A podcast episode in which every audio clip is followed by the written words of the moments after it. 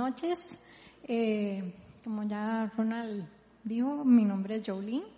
Eh, estoy realmente muy emocionada y contenta de estar aquí. La verdad que no, nunca me lo hubiera imaginado. Eh, en realidad también estoy nerviosa, pero porque esta es mi primera vez aquí dando una charla eh, en Viña Oeste y dando una charla en realidad presencial de cualquier otra forma. Así que eh, doy gracias a Dios porque mm, Él hace cosas sorprendentes en, uno.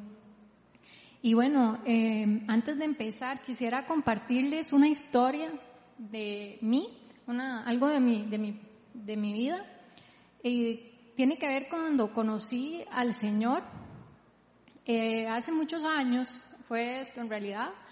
Eh, yo era una persona que me gustaba mucho viajar. Siempre me ha gustado, todavía me gusta. Pero en ese entonces, antes de conocer al Señor, eh, yo era así apasionada por los viajes, casi que más obsesionada, si se puede decir. Siempre quería viajar, esa era mi prioridad en la vida. Entonces, en realidad, gracias a eso, tuve la oportunidad de ir a, Australia y ahí pude estudiar y vivir por dos años. El Señor usó eso para que yo lo conociera. Y eh, cuando yo estaba allá, cuando yo llegué, yo planeé hacer un viaje al final de mi estadía en, Australia eh, y ese viaje era como el viaje de mis sueños, porque todo el mundo allá eh, iba al sureste asiático, todos los países que están alrededor, es, cerca, entonces era como un sueño realizar eh, ¿verdad? Ese, ese viaje por todos esos países y yo planeé que lo iba a hacer al final iba a tomar dos meses antes de regresar a Costa Rica para ir a todos, conocer esos lugares.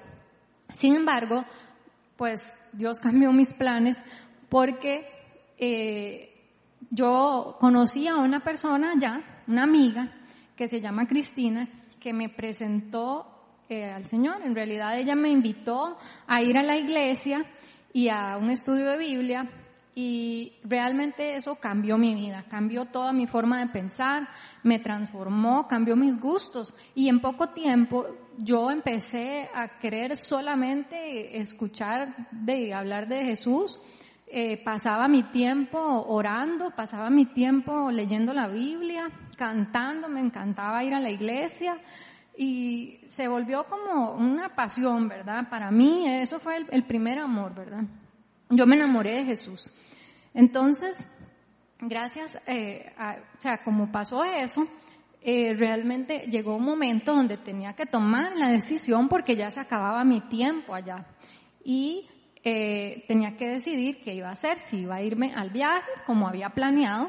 Y en ese momento realmente como ya el Señor había trabajado mi corazón, fue como eh, yo, yo quise, o sea, ya realmente yo ya no, ya el viaje no era tan importante de pronto y eh, finalmente dejé, tomé la decisión de dejar el, de hacer el viaje de mis sueños por quedarme esos dos meses más en Australia, o sea, en lugar de irme al viaje, decidí que me iba a quedar allá para aprovechar, para pasar más tiempo con Dios, o sea, con la iglesia, con el proceso que estaba pasando, ¿verdad? Y utilicé el presupuesto para quedarme allá. Y les digo que esa decisión fue increíble porque durante ese tiempo realmente pasaron, eh, fue cuando oficialmente entendí sobre Cristo, eh, le rendí, le entregué finalmente mi vida a Él, me bauticé allá y, y realmente fue como, ¿verdad? Él consolidó lo que Él había hecho en mí. Así que ese, para mí esa decisión fue una decisión de dejar todo lo que, digamos, dejar algo que era pasajero como el viaje por algo que era, eh, que es eterno. Y por eso es que esta charla la titulé Postergando eh, las gratificaciones inmediatas. Eh, Y bueno, vamos a orar para poner todo en las manos del Señor y que Él tome control. Padre, te doy gracias por este día. Te doy gracias porque estamos aquí reunidos, Señor, y, y realmente es un privilegio poder estar aquí, Señor, en medio de todo lo que ha sucedido estos meses. Señor, te pedimos que tú vengas acá, Señor, y que tomes el control de todo lo que voy a hablar, Señor, y que tomes el control de este lugar y de todo lo que hay. Señor, de absolutamente todo. Que tú reines y gobiernes, Señor, y que tú seas exaltado en el nombre de Jesús. Bueno, y el pasaje que es el escogí para esta charla es una historia que me gusta mucho y que realmente significa para mí, eh, em, siempre me recuerda esta experiencia que, que yo tuve en Australia, porque es la historia de Esaú y de Jacob. Es el pasaje de, de Génesis 25, del 29 al 34. Vamos a ver si ya lo ponen. Ajá. Eh, y bueno, estos son dos hermanos, los dos hijos de Isaac. Y dice así, si están, en, los que están viendo por, por internet, que puedan tener ahí la Biblia, que lo lean también. Y dice, un día, cuando Jacob estaba preparando un guiso, Esaú llegó agotado del tiempo y le dijo, dame de comer de ese guiso rojizo, porque estoy muy cansado. Véndeme primero tus derechos de hijo mayor. Le respondió Jacob. Me estoy muriendo de hambre, contestó Esaú. Así que, ¿de qué me sirven los derechos de primogénito? Véndeme entonces los derechos bajo juramento. Insistió Jacob. Esaú se lo juró y fue así como le vendió a Jacob los derechos de primogénito. Jacob, por su parte, le dio a Esaú pan y guiso de lentejas. Luego de comer y beber, Esaú se levantó y se fue. De esta manera menospreció sus derechos de mayor. Em, de este pasaje, ¿verdad? Quiero resaltar tres puntos que para mí son importantes sobre cómo evitar cambiar lo temporal por lo eterno. Entonces, él es que la gratificación inmediata es pasajera. Si volvemos al pasaje, vamos a ver que Esaú, él vende sus derechos de primogenitura. Vemos el verso 32, donde él le responde a Jacob, cuando Jacob le pide que se los venda, le dice, me estoy muriendo de hambre Véndeme entonces derechos bajo juramento. Insiste Jacob. E, Esaú se lo juró y así vendió los derechos de primogénito. Pero, ¿qué significa esto? ¿Qué es exactamente lo que Esaú estaba vendiéndole a, Jacob? Bueno, em, según la el, perdón, según el diccionario, la primogenitura es de, viene de ser de, primogénito. Y primogénito es el primero en orden de nacimiento.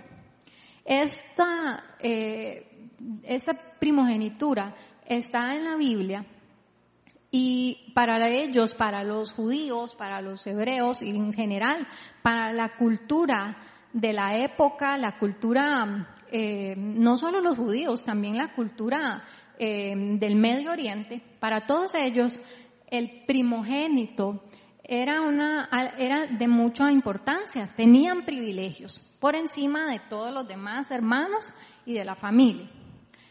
Y esta, estos privilegios eran derechos, en el caso de la cultura judía, era una doble porción de la herencia, la herencia de, de la familia, la herencia del padre, era una bendición, además, que daba el padre, pero además incluía derechos espirituales, era el sacerdocio. Ellos, el primogénito era el que heredaba el sacerdocio de la familia. Y esto era realmente una posición de honor para, para el primogénito. Era algo muy sagrado eh, lo que significaba. Vemos que mm, en el versículo de Éxodo 13.2 eh, vamos a ver, ajá, ya está ahí, dice que el Señor habló con Moisés y le dijo, conságrame el primogénito de todo vientre, míos son todos los primogénitos israelitas y todos los primeros de sus animales. Es decir, aquí es cuando eh, Dios le dice a Moisés que consagren los primogénitos. Esto tiene que ver cuando el pueblo de Israel había salido de Egipto porque Dios los había liberado, los había librado de la esclavitud con el faraón y los había librado de la plaga de la muerte de los primogénitos. Entonces, efectivamente, Dios, al haberlos librado de esa plaga, de los primogénitos, de la muerte del primogénito, les dice a, los les establece esa orden a los judíos que entonces ellos tienen que consagrar al hijo primogénito para que, ellos recuerden cómo el Señor los libró de esa plaga. Vemos cómo desde ahí eh, se sigue hablando en la Biblia de los primogénitos y de su importancia. Ahora, todo esto era lo que Esaú estaba cambiando y lo que él le vende a Jacob. Pero en, el mundo, en nuestra vida actual, al día de hoy, ¿verdad? ¿Qué, qué cosas pueden, qué, cómo podemos ver esta historia y compararla, ¿verdad? Con lo que nos puede pasar hoy en día. El mundo real hoy ¿verdad? ofrece muchas gratificaciones momentáneas, muchas cosas que vamos a querer, muchos placeres que vamos a ver muy atractivos.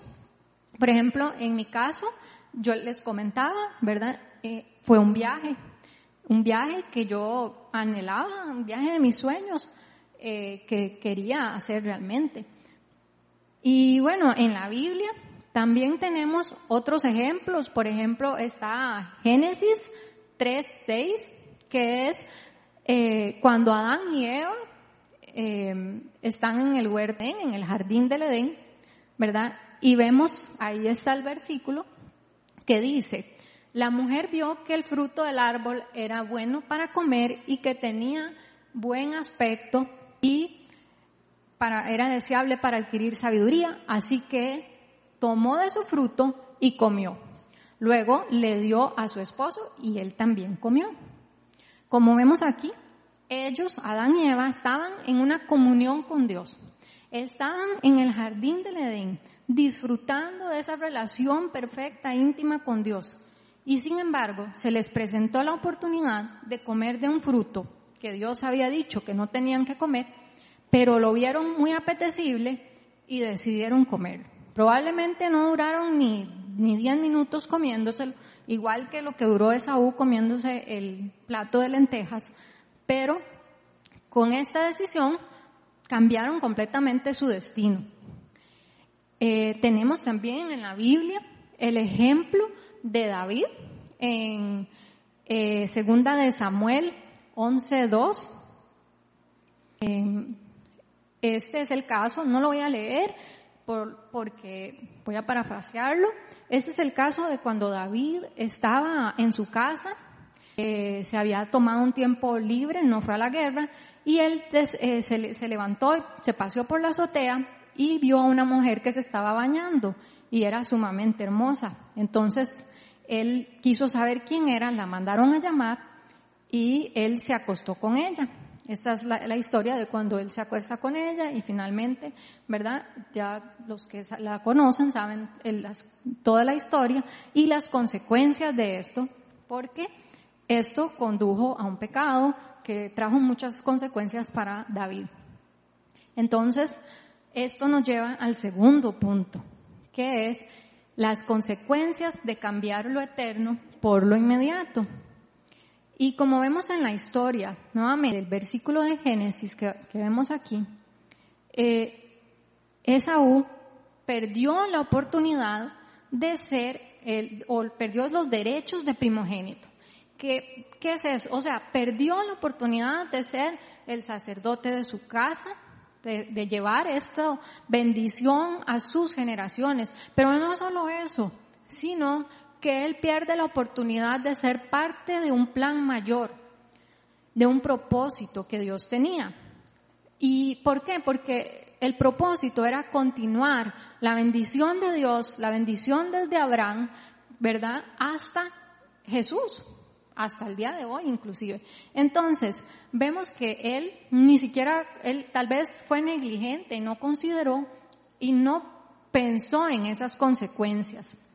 Em, vemos que en Hebreo 12, 16 al 17, nos habla de Saúl nuevamente, porque eh, el, si ustedes ven la historia, la leen cuando continúa, vamos a ver que la historia eh, de esta familia ya no continúa con Esaú, sino que continúa con Jacob.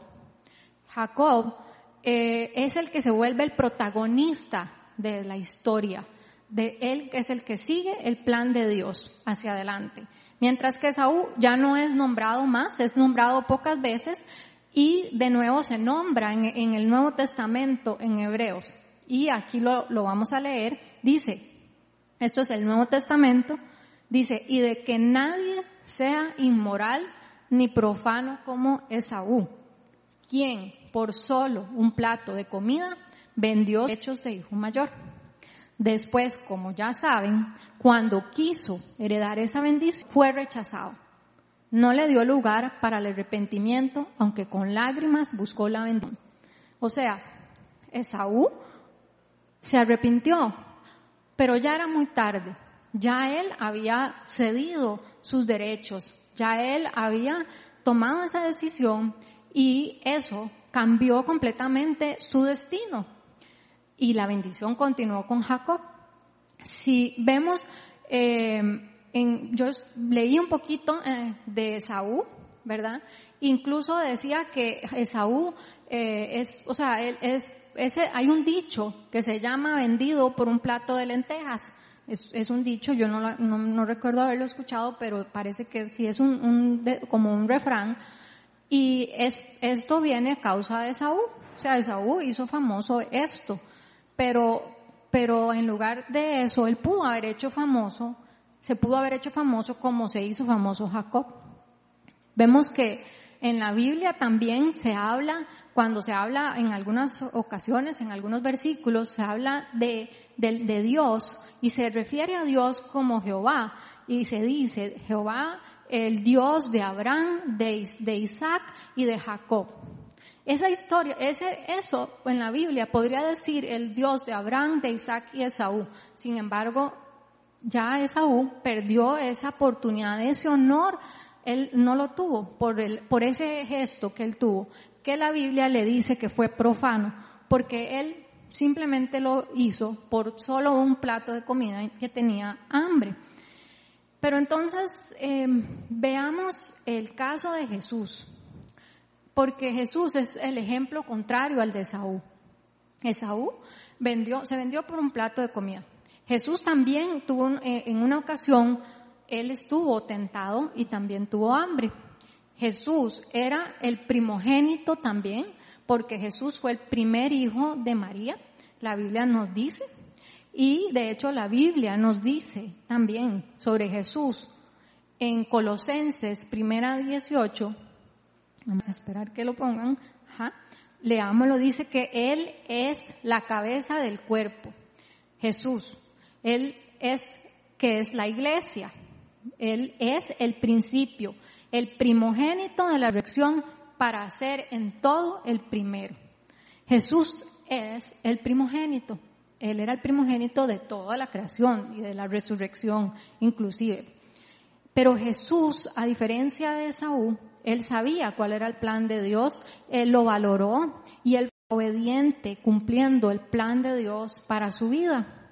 Jesús eh, en Mateo 4, 1 eh, al 2, eh, dice, nos cuenta la Biblia, ¿verdad? Que Jesús fue llevado por el Espíritu al desierto para ser tentado por el diablo. Y después de haber ayunado 40 días y 40 noches, tuvo hambre. O sea, Jesús estuvo en un ayuno de 40 días y 40 noches y tuvo hambre, igual que Esaú. Pero Jesús no menospreció los planes del Señor. Jesús sabía claramente cuál era la voluntad de Dios y la cumplió a cabalidad y fue obediente. Eh, para veamos lo que dice Filipenses 2, 8 al 10. Filipenses 2, 8 al 19.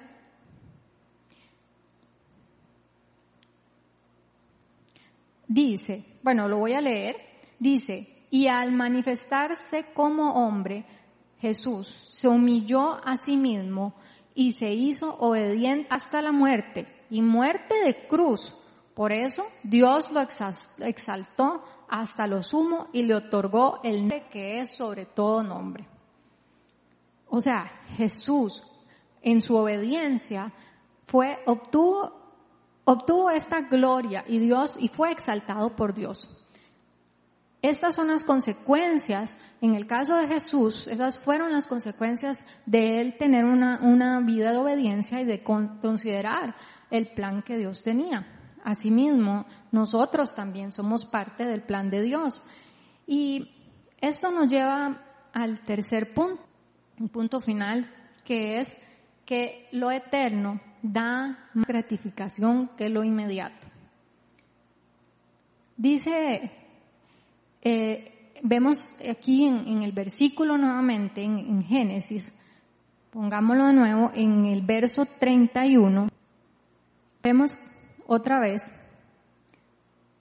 que dice, aquí es Jacob hablando, dice, véndeme primero tus derechos de hijo. Le respondió Jacob. Esto se lo, cuando le dijo a, a Esaú. O sea, aquí Jacob estaba realmente insistiéndole a Esaú que le vendiera los derechos. Incluso él le dijo después que se los vendiera bajo juramento para garantizarse que efectivamente él iba a cumplir esa decisión. Porque en esa época, en la, en la cultura del Medio Oriente, un, un pacto verbal de esa manera era completamente legal y válido con solo darse la, de, palabra. No era suficiente y, de hecho era común también, o sea, era posible que se diera este, esto de vender los derechos de primogénito. Pero entonces, él realmente valoraba esto. Jacob valoró, él, él tenía una promesa sobre su vida y él sabía lo que esto significaba. Él le dio valor a lo eterno. Jacob, él, él quiso seguir el sacerdocio de la familia y él, y él lo valoró tanto que luchó por eso. Em, como les decía al principio, eh, yo en aquel momento, cuando yo tomé la decisión de dejar de lado el viaje, pues sí, claro, me gustaría hacer ese viaje. Y hoy en día pienso eh, que, en que quisiera ir. Pero eh, realmente no me arrepiento de esa decisión, porque hoy puedo ver todos los resultados y eh, los frutos de lo que fue, ¿verdad?, de tomar esa decisión. Tal vez si yo me hubiera ido al viaje, tal vez si, hubiera ido, y mm, es probable que se hubiera interrumpido lo que Dios estaba haciendo en mi vida y finalmente hubiera dejado eh, pasar y no hubiera seguido en los caminos del Señor. No me hubiera enamorado como me enamoré de Él. Sin embargo, hoy estoy aquí gracias a esa decisión que tomé. Y la verdad que yo no me arrepiento, porque cuando yo veía esta charla, o preparaba la charla y volví a leer este versículo, me acordaba de, de ese momento y de cómo Dios lo usó y cómo Él por su gracia en realidad, porque Él transformó mi corazón y, fue por, y por su gracia que yo tomé la decisión correcta.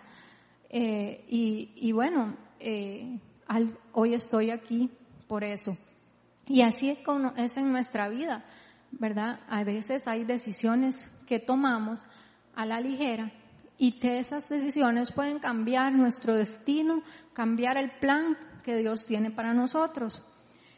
Y bueno, la, Biblia también dice que la iglesia es la primogénita.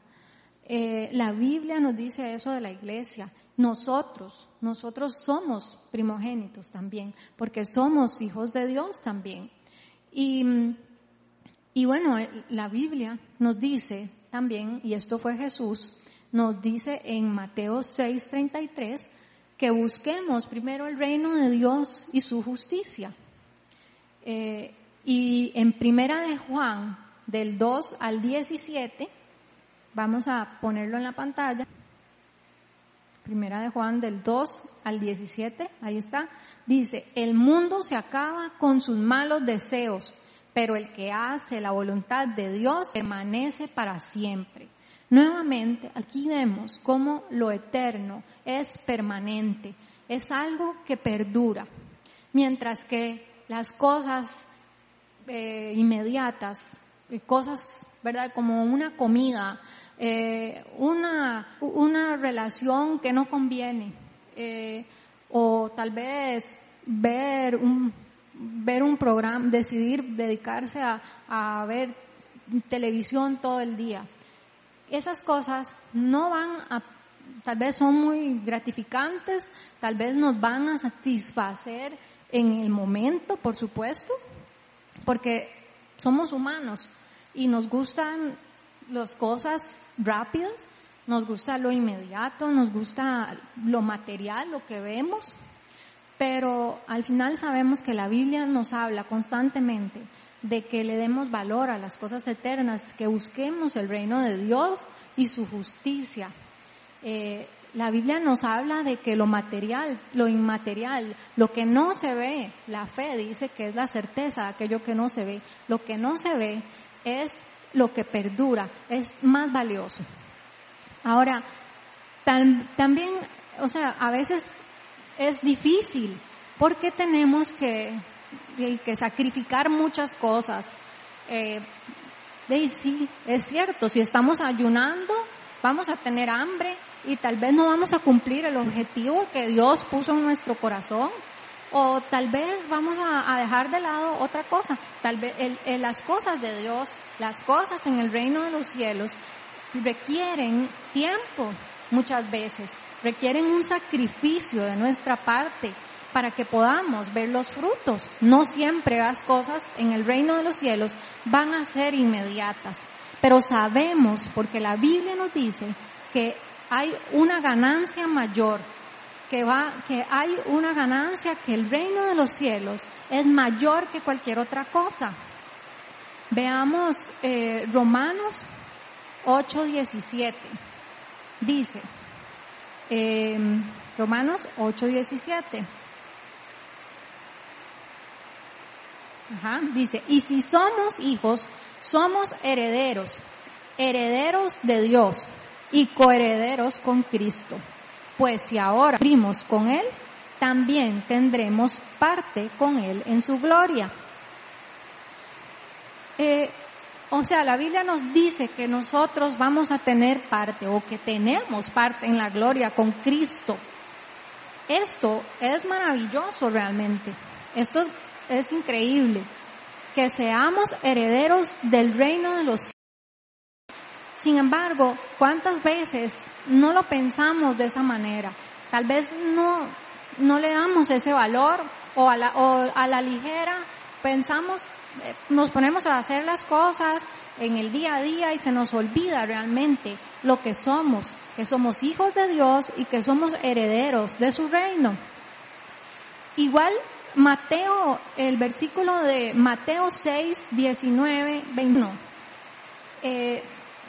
a mí me gusta mucho este versículo, porque este versículo dice que más bien acumulen para sí tesoros en el cielo, donde ni la polilla ni el óxido carcomen, ni los ladrones se meten a robar. El reino de los cielos es un tesoro, y nosotros tenemos que valorarlo realmente como lo que es ese tesoro y pensar en las cosas del reino y recordar siempre eh, que estamos acumulando tesoros en el reino de los cielos y que esto es la verdadera riqueza. Entonces, lo eterno da más gratificación que las cosas pasajeras.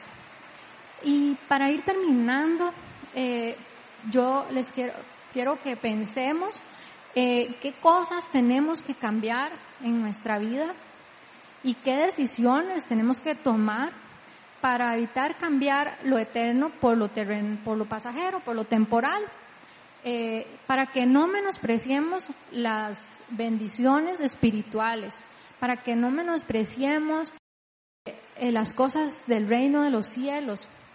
Tal vez a veces lo hacemos sin pensar, porque a veces tal vez hay una situación en nuestra vida que no se da y puede ser que pase mucho tiempo y no vemos resultados y eso hace que nos vayamos enfriando inclusive.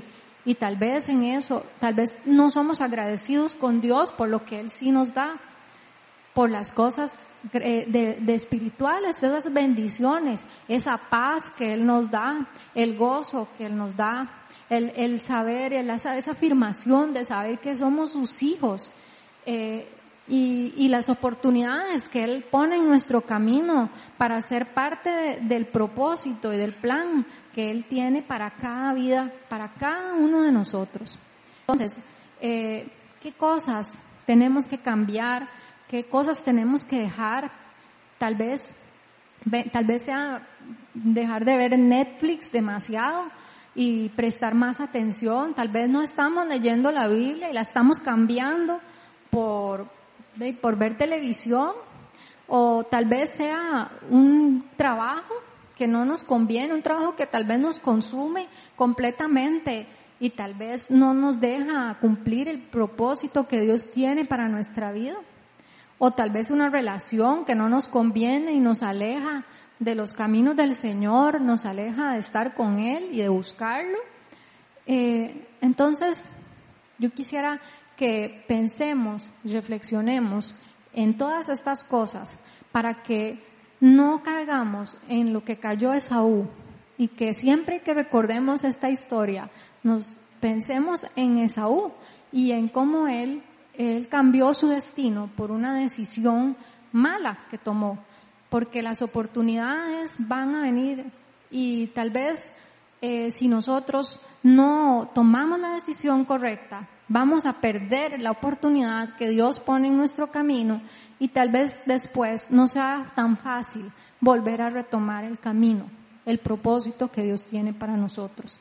Entonces, yo quisiera que oremos para terminar y bueno, Señor, yo te quiero dar gracias por esta noche, por esta oportunidad, Señor, de estar aquí, Señor, juntos alabándote, adorándote, Señor, y exaltándote.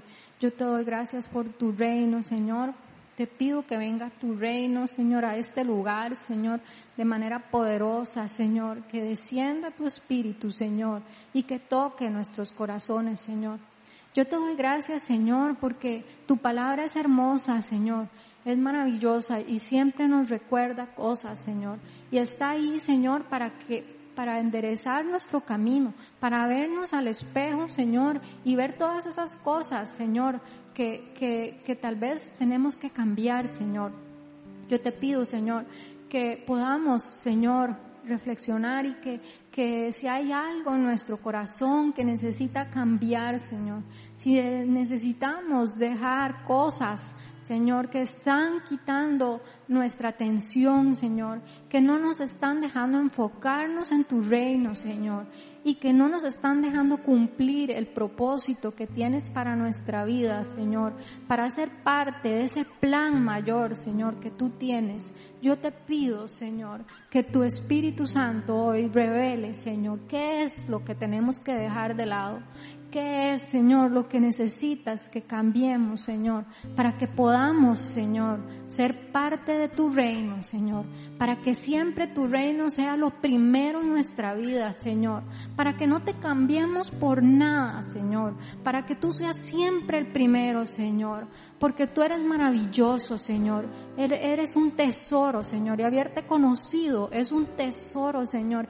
Yo te pido que cada persona, Señor, aquí esta noche, Señor, se enamore más de ti, Señor. Se enamore completamente, Señor. Y que ese, ese amor, Señor, se mantenga, perdure para siempre, Señor. Y que por, tu, por amor, Señor, siempre decida, Señor, ser parte de tu reino. Siempre decida, Señor, seguir adelante con el propósito, Señor, y ser parte del plan que tú tienes. Participar contigo, Señor, de esa gloria que tú has dispuesto, Señor, para que podamos ser de bendición, Señor. No solo que haya bendición en nuestra vida, Señor, sino que haya bendición, Señor, para todas las personas que nos rodean, para que haya bendición, Señor, aún para nuestras generaciones, Señor, para que siga, Señor, adelante esa bendición, Señor, de generación en generación, Señor. Yo te pido, Espíritu Santo, Señor, que hoy vengas con poder a este lugar, que tú traigas tu amor, Señor, que tú traigas tu paz, Señor, que toques, Señor, nuestros corazones. Háblanos, Señor, tócanos, Señor y haz que siempre, Señor, nos enfoquemos en ti primero, Señor. Haz que las cosas de este mundo, Señor, pierdan poder, Señor, e interés para nosotros, Señor. Y que nosotros no nos perdamos esa oportunidad, Señor, de ser partícipes de tu gloria, de tu plan, Señor. Y toda Tal vez haya alguien que no te conoce, Señor, y si hay alguien que no te conoce, Señor, yo te pido, Señor, para que tú, Señor, por tu gracia, Señor, te reveles, Señor, a esa persona, Señor, y que eh, pueda, pueda venir a ti, Señor, pueda conocerte y abrir su corazón y entregarte su vida, Señor, para que pueda disfrutar, Señor, de los frutos que tú das, para que pueda disfrutar de ese tesoro que tú das, Señor, y que pueda, Señor, ser parte del reino de los cielos, ser parte del pueblo de Cristo, ser parte de la iglesia, Señor, que somos todos, Señor. Yo te doy gracias, Señor, por, por cada una de las personas que están aquí. Yo los bendigo en el nombre de Jesús, Señor, y pido tu Santo Espíritu, Señor, para que, Señor, tú los toques, tú los toques, Señor, tú los enamores de ti, Señor, tú los enamores de ti, Señor, y tú los hagas, Señor, eh, los hagas cada vez más conforme a tu imagen, Señor. Yo te pido que los empoderes, Señor, y que les reveles, Señor, qué es lo que quieres, Señor, para sus vidas. Que tú les reveles el plan que tienes, Señor, para ellos. Que tú les enseñes, Señor, que hay en el cielo, que hay en tu reino, Señor, para cada uno, Señor. Y que, que esa revelación, Señor, cambie sus vidas, Señor, para que todos los días, Señor, se levanten, Señor, pensando, Señor, en que tú eres primero para que todos los días, Señor, se comprometan contigo, Señor, te, se comprometan y no te menosprecien, Señor, para que todos los días vivan una vida agradecidos, Señor, de que tú, Señor, los has salvado y los has conquistado, Señor y para que sigan adelante, Señor, aún en los momentos difíciles. Yo te pido que aún en los momentos difíciles, Señor, si hay alguien que está pasando por un momento difícil, que esa persona pueda, Señor, entregar esa situación en tus manos, Señor, y que tú puedas enseñarle, Señor, los tesoros del reino, las cosas que, que, que, hay, Señor, y que tú nos das, porque contigo y en tu presencia, Señor, tú lo cambias todo, Señor. En tu presencia todo es transformado, Señor. Yo te pido que tu presencia, Señor, los acompañe siempre, Señor. Yo te pido que tu presencia nos acompañe todos los días, Señor. Y que siga, sigamos, Señor, adelante hasta la meta, Señor. Que si tenemos que sacrificarnos, nos sacrifiquemos, Señor. Que si tenemos que esperar, esperemos, Señor. Y que tú nos des la fuerza, Señor, y la gracia, Señor, para seguir adelante, Señor con tus planes, con tus caminos para nuestra vida. Señor, te doy gracias por esta noche, Señor, y, te pido, Señor, que cada persona, Señor, pueda ir a sus casas en paz, Señor, y que tú selles con tu Espíritu Santo, Señor, lo que tú has hablado esta noche, Señor que tu palabra, Señor, dé fruto y que sea multiplicado en sus vidas, Señor. Que continúes dando fruto, Señor. También te pido, Señor, que cualquier persona, Señor, que escuche esta, esta charla, Señor, pueda, Señor, seguir, eh, pueda tener esta revelación también en su casa, Señor, ahí donde está, Señor, que pueda, Señor, sentir tu presencia, Señor, que pueda sentirte en su corazón, Señor, y que venga tu reino, Señor, para que cambies, Señor, todo aquello que necesita ser cambiado y para que pongamos nuestra mirada en ti, Señor, que eres, Señor, el principio y el fin, Señor el principio y el fin, Señor, y que tú seas exaltado y glorificado en cada vida. En el nombre de Jesús.